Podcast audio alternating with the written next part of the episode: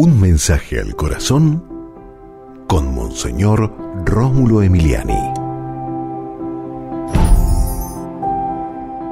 Jesús defendió a los Lázaros, a los hambrientos de siempre, a los marginados y explotados, a los rechazados por los sistemas y poderes del mundo que no quieren saber de la gente pobre.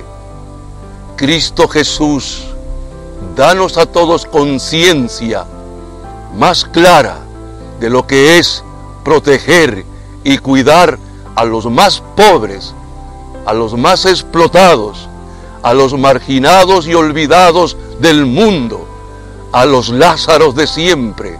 Jesús, danos la fuerza y el poder del Espíritu para luchar por ellos. Y recuerda, con Dios eres invencible.